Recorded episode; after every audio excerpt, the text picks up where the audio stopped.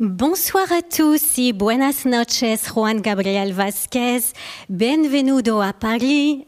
Et alors Juan a réussi à vraiment braver une pandémie et toutes sortes d'obstacles pour être avec nous ce soir à la Maison de la Poésie. Donc nous sommes évidemment ravis de l'accueillir. Alors Juan Gabriel Vasquez, je vais vous le résumer en quelques mots si c'est possible. Il voit le jour à Bogota en 1973. Après un diplôme de droit, il pose ses valises à Paris pour étudier la littérature à la Sorbonne. Il a aussi vécu en Belgique et en Espagne avant de rentrer dans sa Colombie natale.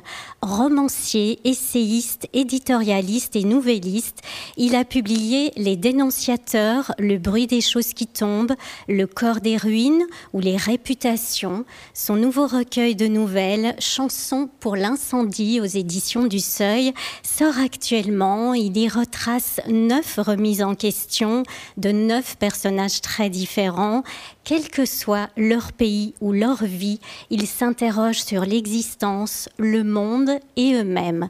Alors pour vous donner un avant-goût de ce nouveau livre, Juan Gabriel Vázquez va vous en lire un extrait. Como tanta gente que vive en un lugar que no es el suyo, empezamos por intercambiar inconformidades. Yo le hablé de las razones por las que había venido a París, de los dos años que llevaba viviendo en la ciudad, de las razones por las que ahora quería irme. Le dije por qué no quería regresar a Colombia y por qué la libertad de escoger dónde vivir no me parecía una bendición, sino la más terrible de las condenas. Él me dijo que había venido a París como hubiera podido ir a cualquier parte. Acababa de pasar tres años en Rota, me explicó. Cuando lo interrumpí para preguntarle qué era Rota, Sacó de su bolsillo un bolígrafo, dio la vuelta al individual de papel y dibujó un mapa de España, de una perfección insolente en el trazo de sus costas, en los recovecos de sus fronteras, incluso en la inclinación de la figura para respetar la rosa náutica. Y luego, terminado el ejercicio de cartografía, puso un dedo en un punto diminuto del sur, entre Cádiz y una cagada de mosca. Solo entonces, cuando comprendí que estaba ante uno de esos hombres que dibujan mapas perfectos casi sin levantar del papel la punta del bolígrafo, me di cuenta del planchado impecable de su chaqueta de tela, de su afeitado de neurótico, del corte riguroso de su pelo, el ángulo recto de sus patillas como pintado por el mismo bolígrafo que había dibujado el mapa. Era un militar Luego, John Regis me contó su vida y al hacerlo simplemente llenó el recipiente vacío que yo me había construido sin querer. Hay personas que no ocultan nada, que llevan todo lo que son en su manera de hablar o de saludar o de encender un cigarrillo. Yo creí que John Regis era una de esas personas. No es difícil entender por qué me equivoqué tanto. Merci beaucoup et grâce à la traduction d'Isabelle Gugnon, cela donne en français Comme beaucoup de personnes vivant seules en pays étrangers, nous avons commencé par parler de choses négatives. Je lui dis pourquoi j'étais venue à Paris, où j'étais installée depuis deux ans, et les raisons pour lesquelles j'avais à présent envie d'en partir.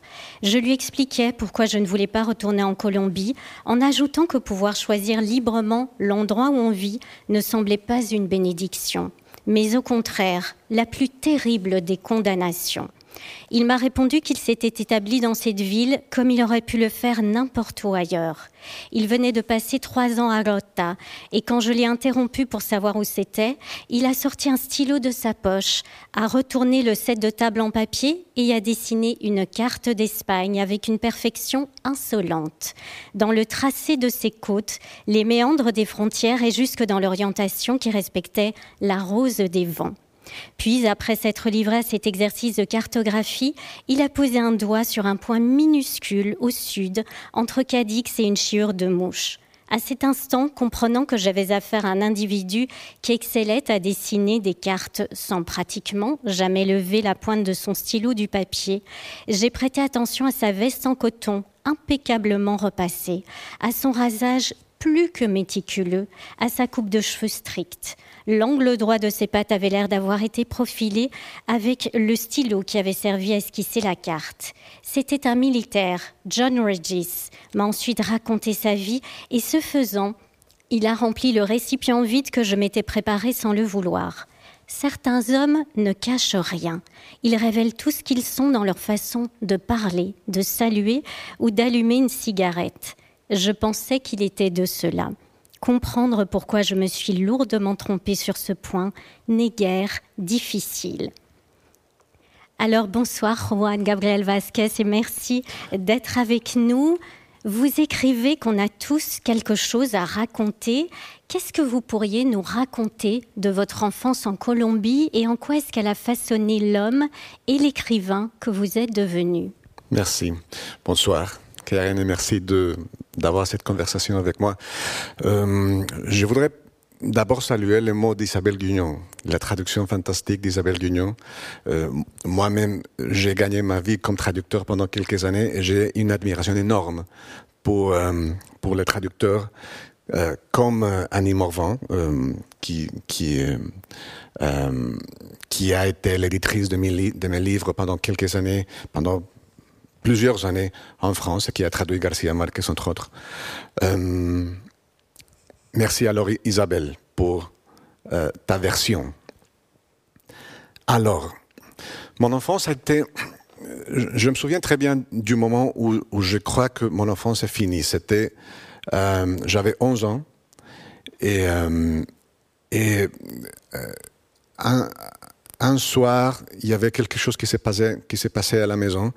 J'ai reçu la nouvelle, comme mes parents, que le ministre de la Justice, Rodrigo Lara Bonilla, venait d'être assassiné par, euh, on allait savoir après, par Pablo Escobar.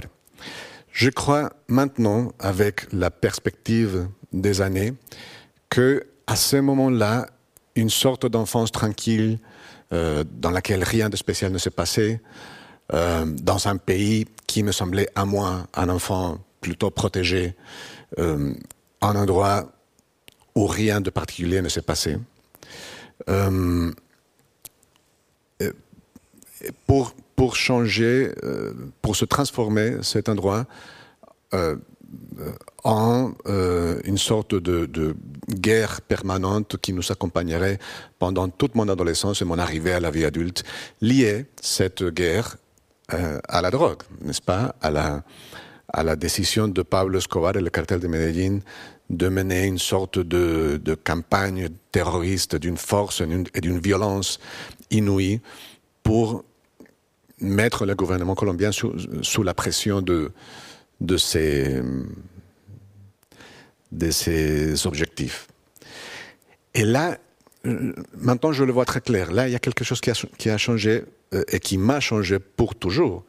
Euh, j'ai grandi avec cette violence euh, imprévisible des, bombes, des cartels de la, de la drogue.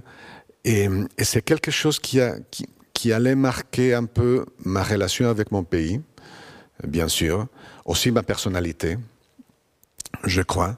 Je me souviens toujours d'une de, phrase que je n'ai pas pu trouver nulle part de Napoléon qui disait pour comprendre un homme, il faut comprendre le, le monde euh, quand il avait 20 ans. Et moi, j'avais 20 ans l'année où Pablo Escobar a été tué. C'était aussi l'année où j'ai décidé de quitter mes, ma, euh, pas ma carrière euh, comme jeune étudiant de, droit, mais l'intention de devenir avocat pour essayer d'être romancier. Et, euh, et alors, entre 1984, euh, l'année où Rodrigo Lara Bonilla a été tué, et 1993, l'année où Pablo Escobar a été tué, j'ai vécu dans un pays marqué par cette violence imprévisible, marqué par, euh, par euh, les, décisions qu'on prenait, les, toutes petites décisions euh, quotidiennes qu'on prenait pour essayer d'échapper à la possibilité de la violence. Et, ça, ça, ça, a beaucoup changé notre, notre façon de, de, vivre nos vies intimes. Et c'est quelque chose que j'ai essayé de capturer, notamment sur euh, les bruits des choses qui tombent, mais aussi dans certaines des, nouvelles qu'on va, qu'on va commenter. Bien sûr, on va en, reparler parce que cette violence que vous évoquez, elle traverse véritable toute, votre œuvre. Euh, pour en revenir à l'écriture, elle est entrée très très tôt dans votre vie. Je pense que vous aviez à peine 8 ans quand vous avez publié votre première nouvelle. En quoi est-ce que vous diriez qu'elle s'est nourrie de la littérature et de la poésie? Bon, euh, Je dirais que quand vous dites publier ma première nouvelle, ça veut dire dans l'annuaire de l'école, n'est-ce pas? Euh, Donc, euh, pour garder les choses en, proportion. Mais, c'est vrai que pour moi, euh, le fait de voir une, de mes histoires que je commençais déjà à écrire, incluse dans un livre que tout le monde pouvait lire, ça m'a fait un, effet important. J'avais grandi en lisant les, mêmes livres que mes parents. Euh, j'appartiens, je, crois, à la probablement la dernière génération qui a grandi en lisant Jules Verne ou, euh, euh, Alexandre Dumas ou Robert Louis Stevenson, les grands romans d'aventure. Et, et je n'avais pas encore commencé à lire dans ma langue, c'est-à-dire euh, littérature écrite dans ma langue, euh, ni en Colombie, ni dans la langue espagnole. Euh, ça allait arriver très bientôt, mais quand j'avais 8 ans, je lisais le grand roman d'aventure du 19e, qui me plaît toujours. Hum, j'écoutais beaucoup de poésie. j'ai en Colombie les gens récitent des poèmes euh, avec, avec, euh, avec une, une, mémoire. C'est une tradition de, de, de, faire de la poésie quelque chose d'important dans la vie de tous les jours. Et, c'était comme ça chez moi. Mon père euh, se souvenait des, des, vers, des poèmes, comme ça dans la journée. Et, et, ça aussi, ça fait partie de, mon enfance, des poèmes, surtout de la poésie populaire colombienne. Euh, mais aussi des, grands poètes comme Léon de Grave euh, en Colombie euh, et Gustavo Adolfo Becker, que je n'aime pas du tout, mais bon, ça faisait partie aussi de, des poèmes que j'entendais toujours.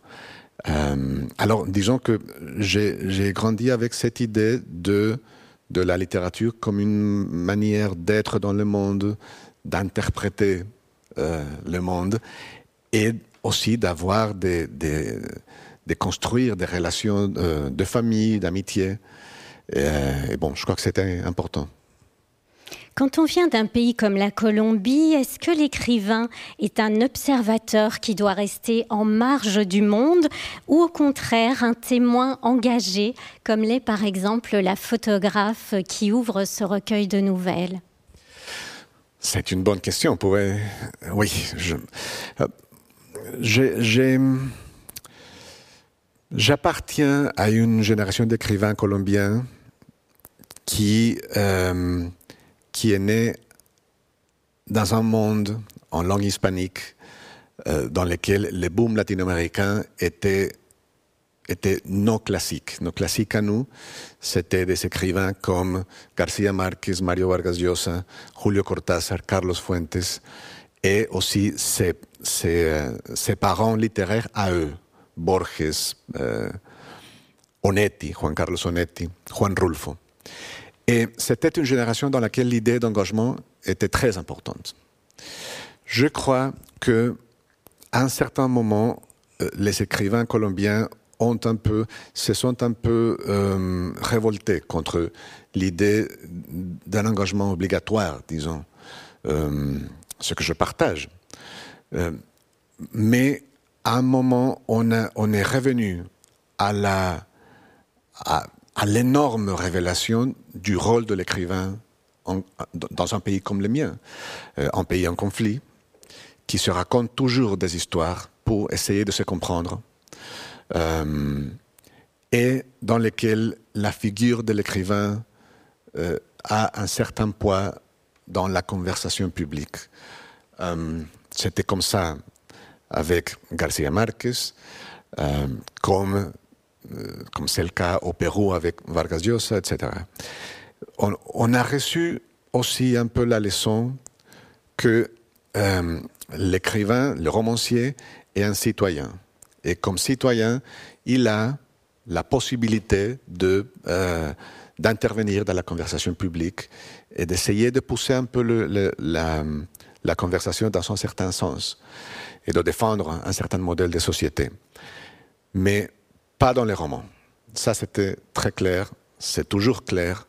Euh, les romans ne s'écrivent pas pour convaincre personne de rien. Et, pour moi, cette division était, était très claire, euh, toujours on est d'un côté un, écrivain de l'imagination, un romancier, un nouvelliste, et de l'autre un, euh, journaliste. Moi, j'ai fait du journalisme pendant longtemps, euh, un participant dans la conversation publique. Et, pour moi, c'est essentiel de, maintenir cette euh, division. J'ai accepté volontiers même cette obligation de, participer à la conversation, au débat, de donner mon opinion, de, euh, d'essayer de, convaincre les gens euh, de ce que je pense que doit être la, société, vers où bouger la société euh, colombienne. Mais je crois en même temps que si le roman si la fiction, les nouvelles aussi, a un privilège, c'est d'être l'endroit euh, où rien n'essaye de nous convaincre, euh, où la vraie richesse, c'est pas la certitude, mais au contraire le doute, euh, où on essaye de, non pas de juger, comme on le fait dans la vie de tous les jours, comme le fait euh, un, journaliste qui écrit des, éditoriaux, si seulement, qui essaye de porter jugement sur le monde. Un romancier ne fait pas ça. Le roman ne fait pas ça. Le roman n'essaye pas ni de condamner, ni de, ni de, ni de déclarer l'innocence des personnes. Un romancier, un roman veut comprendre. Et c'est une, c'est une différence qu'on, qu'on essaye de faire, je crois, dans, dans la littérature colombienne.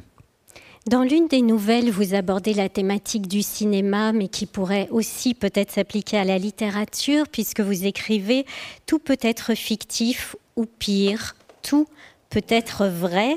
Quelle vérité est-ce que vous, vous explorez à travers vos fictions et notamment à travers des nouvelles comme celle-ci? Je crois que les nouvelles sont, des, machines très bien douées pour euh, poursuivre et capturer de toutes petites vérités de tous les jours, qui sont, qui sont, euh, qui sont petites, qui sont faibles, qui sont éphémères, mais qui sont très importantes et peuvent très bien faire bousculer une vie. Ce sont les, vérités, euh, les, vérités euh, ce sont les, les, petites émotions, les mouvements de notre sensibilité euh, qui peuvent changer une vie, mais qui, euh, mais qui sont, sont éphémères, presque invisibles. Alors c'est là que la nouvelle intervient pour capturer ces émotions, les mettre à jour et nous permettre de, de les comprendre. C'est la, c'est la, la, richesse de l'art de la nouvelle contre le roman qui euh, a comme objectif tout un fresque, n'est-ce pas, d'une vie nationale euh, ou de, la vie euh, intime, la vie psychologique d'un personnage, mais qui a affaire à des, des, des émotions beaucoup plus grandes que celles dont s'occupe la nouvelle. Je crois que aucun roman ne pourrait nous dire exactement cette petite vérité que La Dame au petit chien de Tchekhov euh, nous offre, ou euh, euh, Le Sud de Jorge Luis Borges, une de mes nouvelles préférées, ou La siesta del martes de dont, le, dont j'oublie le titre en français. bon, la sieste du, mardi, je ne sais pas. Ce sont des, des, des petites maisons où on essaye de, de, de, de, euh, dire euh, quelque chose de, très faible, euh, que le roman, cette énorme machine, ne pourrait pas capturer. C'est pour moi la richesse du genre, c'est ce que j'essaie de faire en tout cas. Ce que vous faites aussi, et ça c'est que ce soit dans vos romans ou vos nouvelles, c'est toujours cet impact de la grande histoire dont vous nous parliez quand vous étiez enfant notamment, et de ces personnages réels qui vous ont bouleversé, ont bouleversé le pays et votre quotidien, au mélange de ces petites gens, ces petites gens de papier. Certains ont existé, d'autres non. Euh, certains parmi ceux qui ont existé, comme Roman Polanski, euh, apparaissent dans l'une des nouvelles. Comment vous faites pour vous emparer de ces êtres qui ont vraiment existé comme lui et de ce mélange des genres entre l'impact justement sur la vie de gens connus ou pas du tout connus. Oui, je crois que j'essaie de, raconter quelque chose que l'histoire euh, connue ne raconte pas. euh, on ne peut pas se passer, euh, c'est-à-dire le journalisme, l'historiographie sont indispensables pour connaître le monde. Euh, et c'est là, ils, construisent, le théâtre où on voit ces personnages réels. Mais il y a toujours un côté invisible de toute cette euh, réalité visible. Il y a un côté difficile d'apercevoir parce que ça se passe dans des endroits qui ne sont pas euh, à portée des mains, disons, euh, qui ne sont pas accessibles au journalisme ou à l'historiographie. C'est là que euh, la fiction intervient pour, euh, pour essayer de trouver l'endroit caché, de, de dire ce qu'on ne peut pas dire avec les autres moyens de, de, raconter la vie que nous avons inventée, nous les, êtres humains. Euh, et pour moi, il s'agit toujours d'essayer de, de, de, remplir un peu les vides laissés par les autres façons de raconter la vie que nous avons. Chaque fois qu'il y a un personnage ou une histoire qu'on va appeler, entre guillemets, vrai dans un de mes romans, dans une de mes nouvelles, c'est toujours pour essayer de, de, de, dire sur ce moment ce que seule la fiction peut dire. Euh, pour moi, le, le, plus grand péché d'un roman, d'une nouvelle, c'est de, de raconter au lecteur ce que le lecteur sait déjà grâce à un bon livre d'histoire, un bon euh, essai ou à une pièce euh, extraordinaire de journalisme. Hum, les romans, la nouvelle, essayent toujours de dire quelque chose de nouveau, d'aller. C'est pour ça que d'ailleurs, euh, j'ai toujours vu les romans de Joseph Conrad, Au cœur des ténèbres, comme beaucoup plus qu'un roman. Pour moi, c'est une métaphore de ce que le roman fait, euh, ce que l'écriture de l'imagination fait, c'est-à-dire aller dans un endroit obscur, méconnu, même pas euh, cartographié, et revenir pour nous raconter ce qui se passe là. Euh, c'est ce que j'essaie de faire avec, avec les fictions quand il s'agit de, visiter un endroit de la réalité, de ce que nous percevons comme réalité commune. Il s'agit d'aller là, mais de revenir avec quelque chose que personne d'autre n'a pas, pas vu. Vous avez cité à plusieurs reprises Borges qui vous a beaucoup influencé et vous avez choisi notamment euh, une de ces phrases pour la mettre en exergue euh, de ce livre-ci. Et cette phrase nous dit, euh, pose cette question, à qui de vous devrais-je mon passé? Pourquoi est-ce que le passé de la Colombie ne passe pas et continue à vous inspirer? Oui, c'est une, c'est une magnifique question. Je crois que le passé de la Colombie n'est pas différent des, autres passés collectifs que nous subissons tous. le, le, passé a cette mystérieuse qualité de d'être accessible seulement à travers des histoires. Euh, la seule façon qu'on a de savoir ce qui s'est passé dans ce territoire énorme euh, qu'elle est passé est de raconter des histoires. Et, euh, et là, on se rend compte d'un pouvoir très mystérieux du passé qui est celui de ne pas passer. Le passé, Faulkner disait The past is not dead, it's not even past. Le passé n'est pas, mort, euh, il n'est même pas passé. C'est-à-dire, le passé reste avec nous. Le, présent, en quelque sorte, est une dimension du passé. Et, ça m'a toujours inquiété, la façon dont, euh, les, fantômes, les monstres euh, de l'histoire, de la politique, qui, agissent dans le passé de nos, vies sociales, mais aussi, je crois, de nos vies privées, euh, influencent notre existence présente. Euh, c'est ce qui se passe dans euh, Chanson pour l'incendie, la, nouvelle qui clôt la, collection, où, où le poids du passé non seulement euh, donne forme à la vie du personnage. C'est une femme qui essaie, dans la Colombie des années 40, de devenir journaliste dans un monde euh, euh, où seuls les hommes pouvaient devenir journalistes. Mais aussi le présent de cet écrivain qui essaie de trouver une vérité sur sa vie à elle dans l'exploration du passé je, je n'ai jamais compris la littérature comme, euh, comme un exercice d'exploration du moment présent. Pour moi, c'est toujours, euh, en tout cas, la, littérature que j'essaye de faire. Il y, a, beaucoup, beaucoup de livres qui explorent le présent avec, euh, avec beauté et talent et en nous révélant des choses nouvelles, comme l'Ulysse de Joyce, qui est l'un de mes romans préférés. C'est une sorte de chanson euh, sur euh, le, le, moment présent.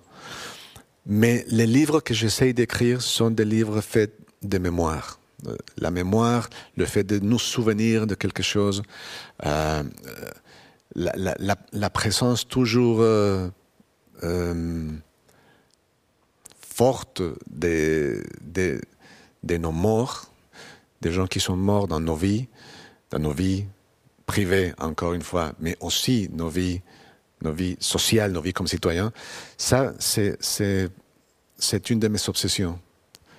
Euh, je crois que, euh, dans un sens, toutes les nouvelles de ce livre sont une, exploration du passé des personnages. Le, passé des personnages est l'endroit où se passent des choses très inconfortables qui, traversent les années pour, euh, pour leur changer la vie. Il faut qu'ils comprennent pourquoi pourquoi c'est comme ça.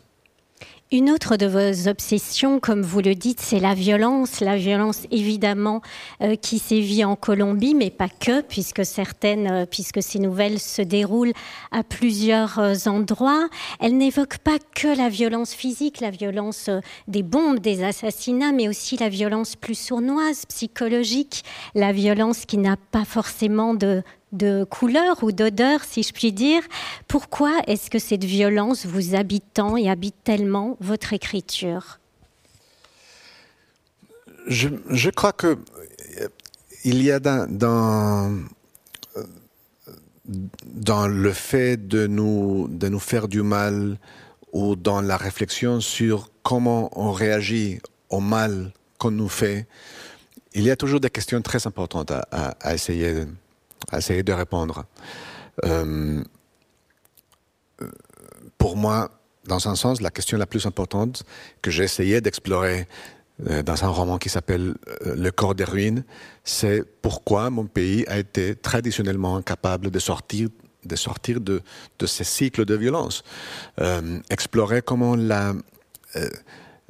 Pourquoi, plutôt, pourquoi ce, cet énorme talent euh, de la violence colombienne pour se réinventer, pour se... Comment l'arbre de la violence colombienne a su pousser tellement de branches différentes euh, on coupe une branche et il y a une autre qui sort. Euh, cette question tracasse tous mes livres, mais aussi l'idée de la violence intime m'a toujours préoccupé. Et la violence intime, ça veut dire la violence qu'on souffre, disons, à l'intérieur d'une vie publique, comme conséquence d'une vie publique. J'ai souvent dit que euh, si j'ai écrit euh, Les bruits des choses qui tombent, c'est en partie parce que j'avais trop vu les, euh, les, conséquences de la violence de la guerre contre les drogues dans des journaux télévisés, sur Internet, dans, dans, des reportages, etc. Mais que je n'avais pas trouvé un endroit où aller pour comprendre ce que cette violence nous avait fait à l'intérieur de nous-mêmes. Euh, comment cette violence avait changé nos vies émotionnelles, nos vies morales, nos vies intimes, euh, nos façons d'agir, de nous comporter dans la vie de tous les jours comme des couples, comme euh, parents et enfants, comme des amis. La, vie privée transformée par une violence qui ne se passe pas là, dans la vie privée, mais ailleurs, mais qui de toute façon nous transforme des, manières très subtiles, euh, a été toujours une de mes préoccupations. Et là, dans ce livre, j'ai essayé d'aller un pas plus loin, si vous voulez, d'essayer aussi d'explorer ce qui se passe quand c'est un autre qui souffre la violence, mais qu'on le voit. Donc, euh, le témoin de la violence sur un autre qu'est-ce que ça lui fait non? Euh, je, je suggère qu'il y a un effet très clair dans notre conscience, encore nos émotions, notre moralité, quand on voit la violence euh, euh, que, souffrent les autres. Euh, c'est ce qui se passe notamment dans, la nouvelle qui parle de Polanski, qui est dont l'origine est une anecdote frivole de, ma jeunesse, quand j'étais figurant d'un film de Polanski, parmi 200 autres. Euh, ils ont décidé de couper ma scène, mais bon, à part ça, euh, je n'ai aucune plainte. Euh, mais l'idée, c'est ce jour-là de travailler avec quelqu'un qui, en quelque sorte, qui avait qui avait subi la violence, je le savais, comme, comme témoin, comme participant dans cette journée, euh, je savais que Polanski avait subi une certaine violence. je saurais après qu'il avait aussi causé violence aux autres. mais là, je me suis dit, est-ce que, est-ce que ça se voit sur le visage de quelqu'un, la violence qu'on a subie? Et est-ce que ça change nos rapports avec les autres, euh, avec le monde, avec notre métier.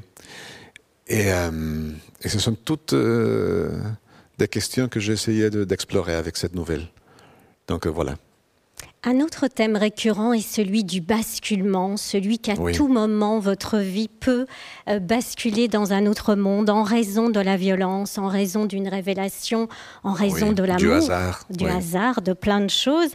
Pourquoi ce thème-là aussi Et pourquoi est-ce qu'au moment du basculement, parce que c'est toujours là que vous allez saisir vos personnages, il y a une espèce de mise à nu euh, de toutes nos failles, de toutes nos fragilités?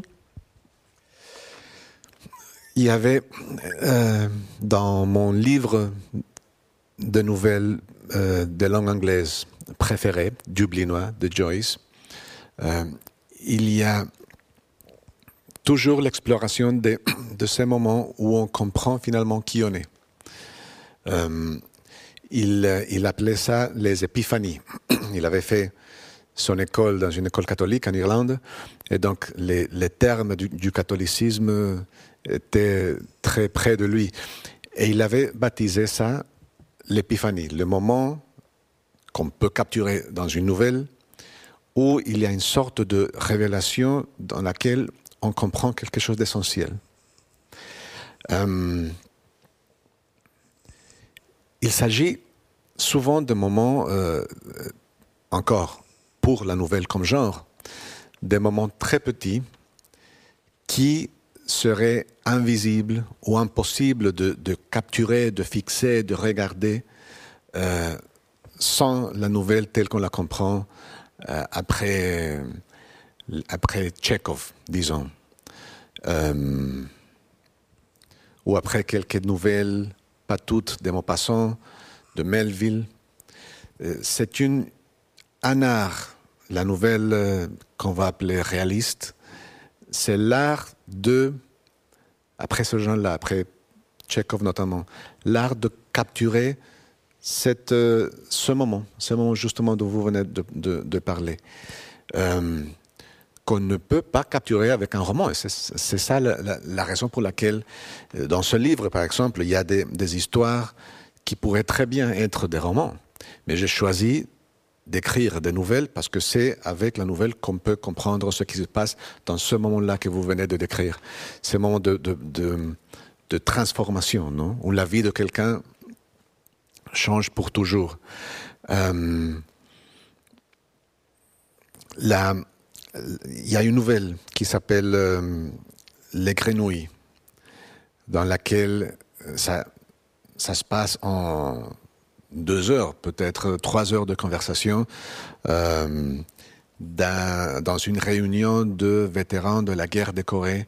Il y a un homme qui est allé à la guerre de Corée euh, 50 ans après, avant, et euh, pendant une conversation, il se rend compte qu'il y a une femme autour de lui, dans la même conversation, qui sait quelque chose de lui que personne d'autre ne sait. Et lui, il sait quelque chose de cette femme que personne ne sait, y compris son mari qui est là. Bon, ce moment, ça n'a même pas euh, une, euh, une apparition physique dans le monde physique. C'est que dans la tête, les émotions des personnages. Mais ça va leur changer la vie. Et, euh, et voilà, il, il est question pour le nouvelliste, il est question de capturer, de trouver les moyens techniques non, euh, pour essayer de capturer euh, cette émotion juste.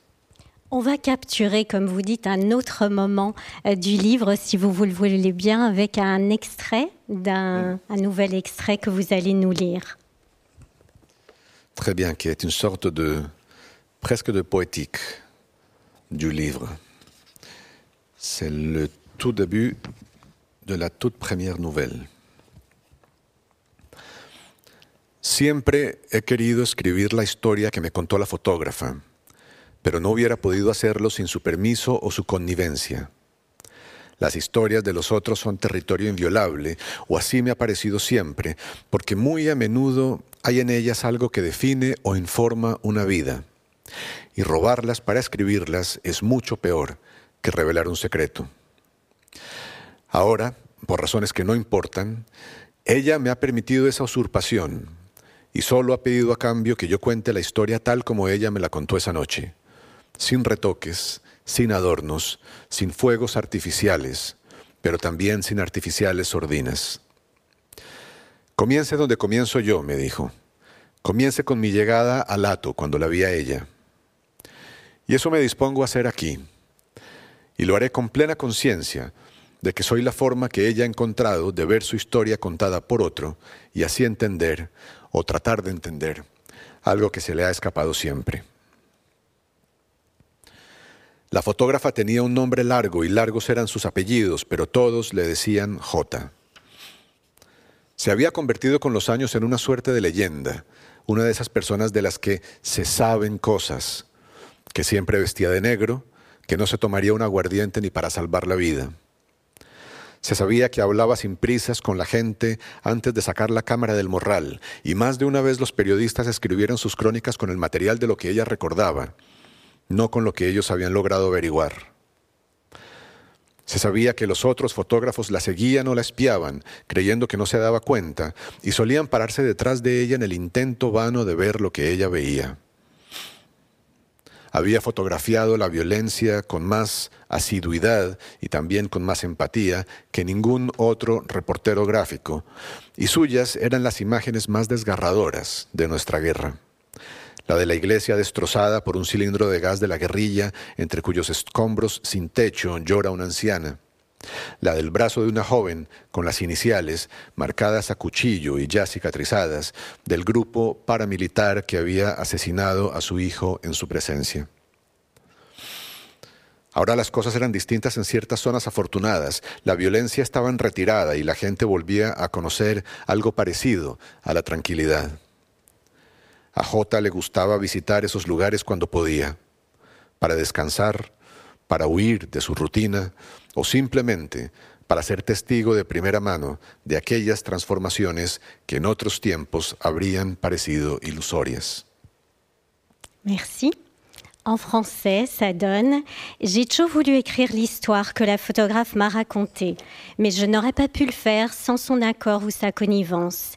Les histoires d'autrui sont un territoire inviolable. C'est du moins ce qu'il m'a toujours semblé, car elles contiennent très souvent quelque chose qui définit ou documente une vie, et les voler pour les coucher sur le papier est bien pire que révéler un secret.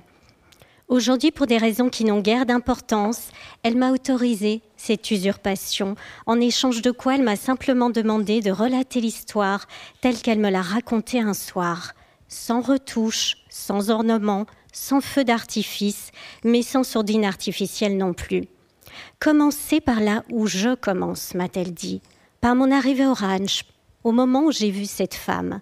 Et c'est ce que je m'apprête à faire, pleinement conscient que je suis le moyen qu'elle a trouvé pour que son récit soit rapporté par un autre et qu'elle comprenne ainsi, ou tâche de comprendre, ce qui lui a toujours échappé. La photographe avait un long prénom et de longs patronymes, mais tout le monde l'appelait J. Au fil des années, elle était devenue une sorte de légende, une de ces personnes sur qui on sait des choses, qu'elle s'habillait toujours en noir, que jamais elle ne boirait d'aguardiente, pardon l'accent, pas même aux dépens de sa vie. On savait qu'elle discutait sans précipitation avec les gens avant de sortir son appareil photo de son sac et que plus d'une fois les journalistes avaient écrit leurs articles à partir de ses souvenirs et non de ce qu'ils avaient pu vérifier. On savait que les autres photographes la suivaient ou pieds en pensant qu'elle ne s'en apercevait pas et qu'ils s'arrêtaient derrière elle dans la vaine tentative de voir ce qu'elle voyait. Elle avait photographié la violence avec plus d'assiduité et aussi plus d'empathie que n'importe quel autre reporter et avait réalisé les clichés les plus poignants de notre guerre. L'église détruite par une bouteille de gaz de la Gallia, où pleure une vieille dame au milieu des décombres sans toit. Le bras d'une jeune femme portant les initiales tracées au couteau et déjà cicatrisé du groupe paramilitaire qui a assassiné son fils en sa présence.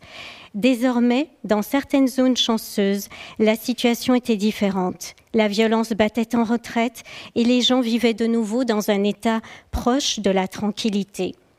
Quand elle en avait la possibilité, J aimait se rendre dans ces endroits pour se reposer, fuir la routine ou simplement être un témoin de première main de ces transformations qui en d'autres temps auraient semblé illusoires.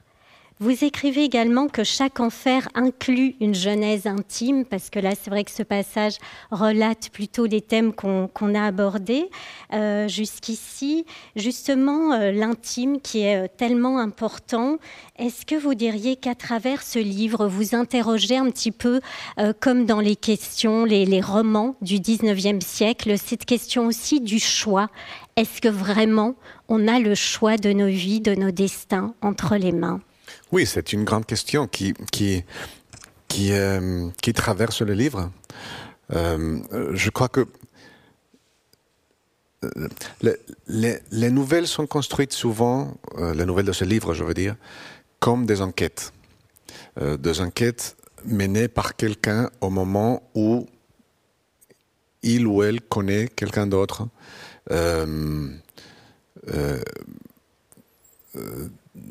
Quelqu'un d'autre qui évidemment garde un secret. et ce secret, c'est souvent les moments où on a fait un choix. Un choix difficile ou pas, euh, euh, heureux ou malheureux, mais un choix qui a changé la vie de la personne qu'on rencontre. Dans, ce, dans, cette nouvelle, euh, la première du livre, c'est une photographe qui rencontre une femme qu'elle a rencontrée en fait 20 ans auparavant. Et ce, retour au passé l'a, fait penser à tout ce qu'elle a vu sur le visage euh, d'un homme qui était en contact avec cette femme et qui, qui lui a révélé une sorte de vérité cachée entre eux, entre l'homme et la femme.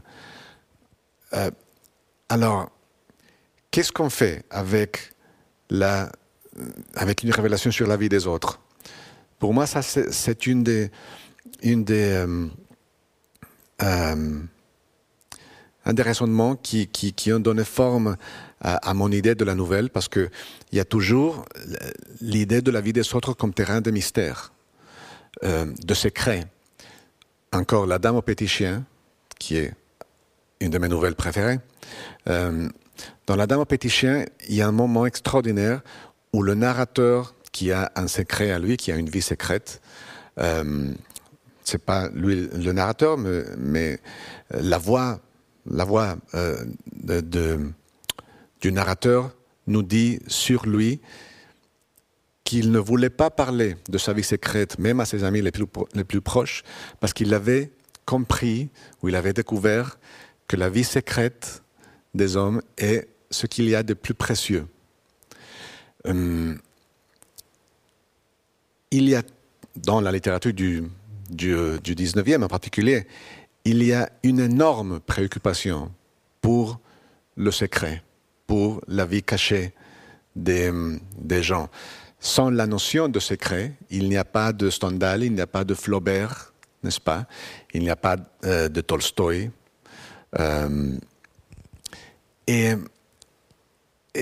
pour moi, ce qu'il y a dans, le territoire, dans ce territoire secret que les gens essayent de cacher et qui, est, et qui, donne la, curiosité à la, nouvelle comme démarche, ce qu'il y a là, c'est le moment d'un choix.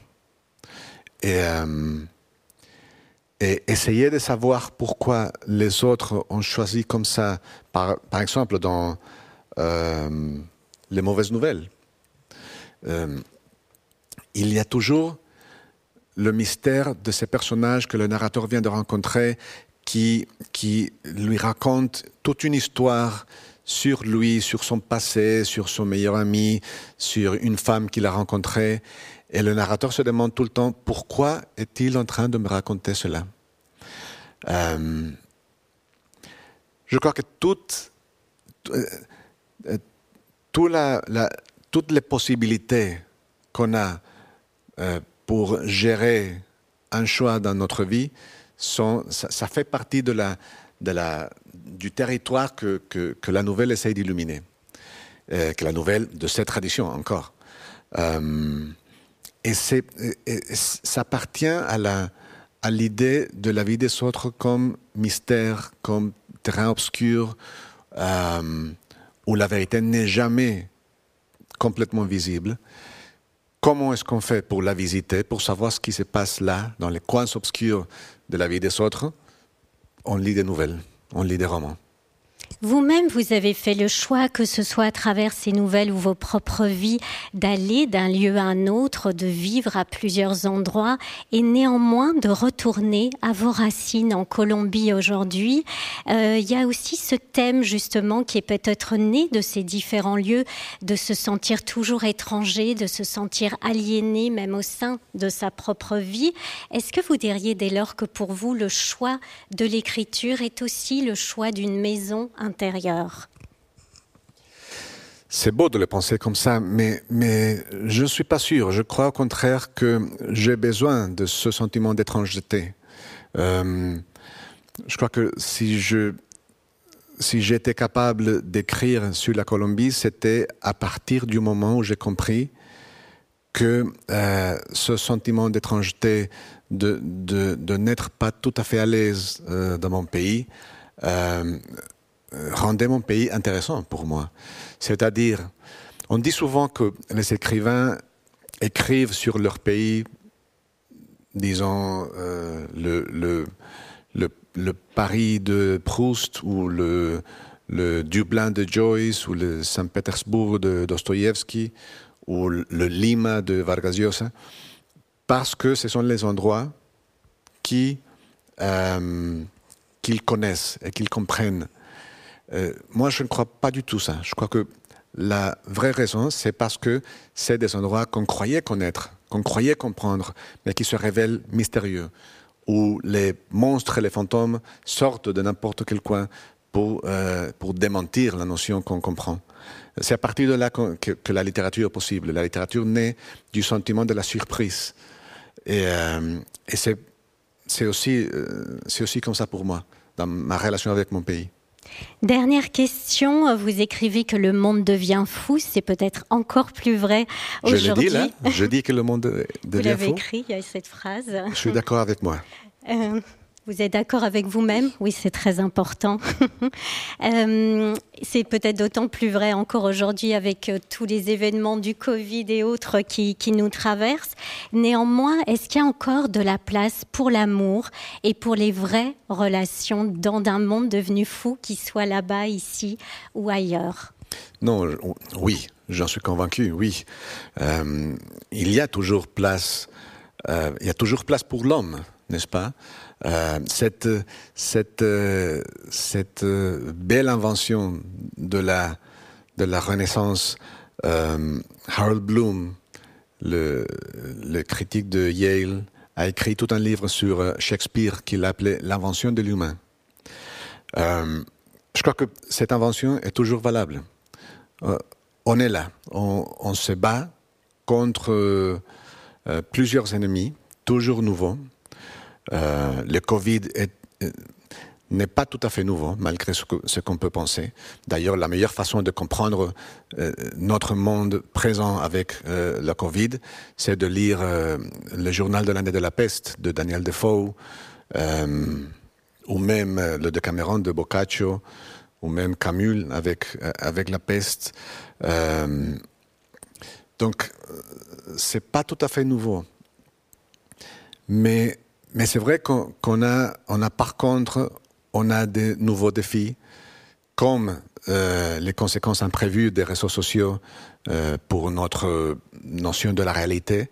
Euh, pour la première fois dans l'histoire, on est confronté, les êtres humains, à l'idée de ne pas partager la même réalité, de, la, disparition, disons, de la réalité commune, comme conséquence du, fonctionnement de, des réseaux sociaux. Euh, et là, il y a des nouveaux défis. Est-ce que j'ai de l'espoir? Oui. Oui, je crois que euh, l'amour sera toujours là. Euh, mais je crois aussi que, nous, nous, entrons dans un territoire que nous n'avons jamais visité. Là, c'est vrai et c'est angoissant. Qu'est-ce qu'on peut faire? Je ne sais pas. Mais parce que je suis écrivain, je dirais raconter des histoires. Il y a toujours dans, les histoires une, une, façon de nous explorer, de nous comprendre, de comprendre l'autre, d'aller vers l'autre euh, dans un exercice de, de, générosité, de curiosité, qui sont le moteur d'une, je crois, d'une société vivante. On va voir si je suis trop optimiste. Merci beaucoup en tout cas Juan Gabriel Vasquez pour cette générosité que vous évoquez, qui est aussi la vôtre et qu'on retrouve dans Chansons pour l'incendie aux éditions du Seuil. Muchas gracias et portez-vous bien. Bonne soirée à vous. Au revoir.